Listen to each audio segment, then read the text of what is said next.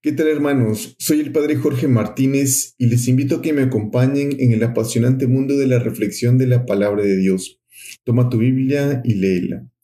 Nos encontramos en el domingo 34 del tiempo ordinario, la 34 semana, finalizando este año litúrgico con la solemnidad de Cristo, Rey del Universo.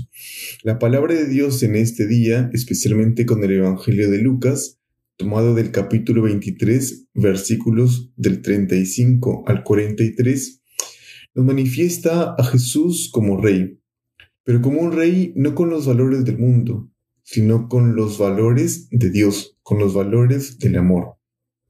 Para el mundo, Jesús fue un crucificado, fue un derrotado y fue un fracasado, pero para los cristianos es alguien que venció al mayor enemigo del mundo, que es la muerte, y lo venció con su resurrección, que es la promesa para todos nosotros, reinar también eternamente con Dios. Cuando Jesús estaba ya crucificado, el pueblo estaba allí mirando.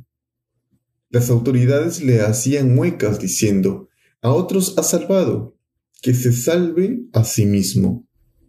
Se burlaban de él también los soldados, ofreciéndole vinagre y diciendo, si eres tú rey de los judíos, sálvate a ti mismo. Hermanos, celebramos el triunfo de Jesús sobre la muerte, pero un triunfo sobre la cruz. Una paradoja que tal vez no puede entenderse con nuestra mente, pero sí sentirlo con el corazón. Tenemos la presentación de Jesús como Mesías y como Rey, pero en la cruz como un perdedor. Es un rey que en vez de trono está sobre una cruz en vez de vino, recibe vinagre. En vez de escolta, tiene dos ladrones a sus costados.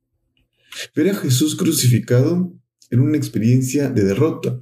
Mucha gente que en la época pasaba por ahí, pues lo veía con la mayor condena de ese tiempo, que era la cruz.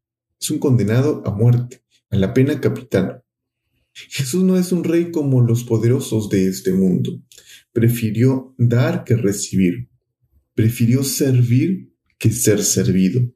Y es el camino también para todos nosotros los cristianos. Pero además hizo algo más importante, perdonó a sus enemigos. Para este mundo Jesús fue un perdedor, por tanto sus seguidores son también unos perdedores. Y muchas veces a nosotros como seguidores de este rey perdedor, entre comillas, para los valores de este mundo, también nos verán a nosotros como perdedores. Los cristianos afirmamos que este crucificado es nuestro rey, pero hay que ver la película hasta el final. ¿Y cuál es el final de la película? Su resurrección, que Jesús no se quedó en la cruz, sino que reconstruyó su propio cuerpo. Lo que parece una derrota es en realidad una victoria. Ha derrotado la muerte que es el peor enemigo del mundo. Si nosotros seguimos su camino, viviremos también en la eternidad y resucitaremos para Dios, que es la promesa del Señor Jesús. Si es nuestro Rey, debemos dejar que también Él dirija nuestra vida, nos ayude a servir en vez de ser servido, nos ayude también a dar en vez de siempre querer recibir y también a perdonar. Las autoridades le decían, a otros ha salvado, que se salve a sí mismo.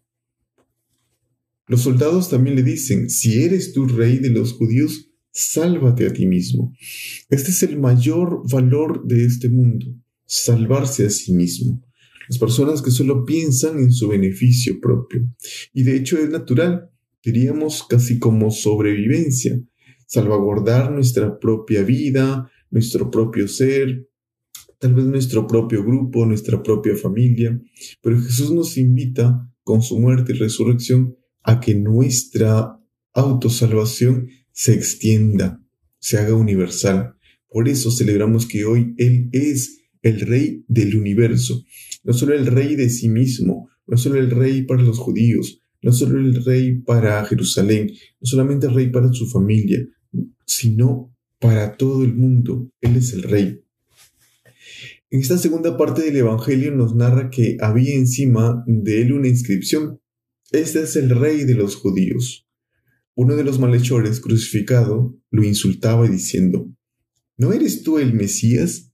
Sálvate a ti mismo. Y vemos nuevamente el valor de este mundo. Sálvate a ti mismo y a nosotros. Ya hay como un deseo de salvación, pero aún muy egoísta, aún de creer que las personas tienen que salvarse a sí mismas. Pero el otro le increpaba, ¿es que no temes a Dios, tú que sufres la misma condena? Nosotros la sufrimos justamente porque recibimos el pago de lo que hicimos. En cambio, Él no ha hecho nada malo. Y decía, Jesús, acuérdate de mí cuando llegues a tu reino. Jesús le respondió, te lo aseguro, hoy estarás conmigo en el paraíso. Los malhechores nos representan a todos nosotros, a todos los cristianos. Por un lado, podemos ser cristianos conscientes en ser un crucificado para el mundo, estar dispuestos al camino de Jesús. el primer crucificado siempre buscó salvarse a sí mismo, nunca tuvo la conciencia de Jesús como servidor. El segundo crucificado, sin embargo, reconoce a Jesús como Rey, como el Salvador. Y la promesa del Señor al escuchar sus palabras, al escuchar su arrepentimiento y su confesión, le dice, hoy estarás conmigo en el paraíso. Ese hoy no es un hoy temporal como el nuestro. Ese hoy manifiesta la eternidad. Ese hoy manifiesta que no hay mañana y no hay ayer, sino que solamente existe un hoy. Y lo hace con el perdón. Es un derrotado para los que viven según los valores de este mundo. Para los cristianos es un rey que triunfa. Solo si vivimos con los valores del reinado de Jesucristo, viviremos y reinaremos con Él.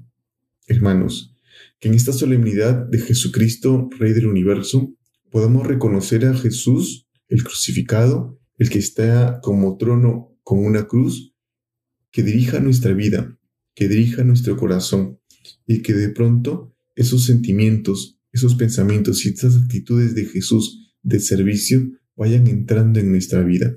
Solo así Él será el Rey de nuestra vida, el Rey de nuestro universo. Dejemos que Cristo dirija nuestras vidas, a nuestras familias.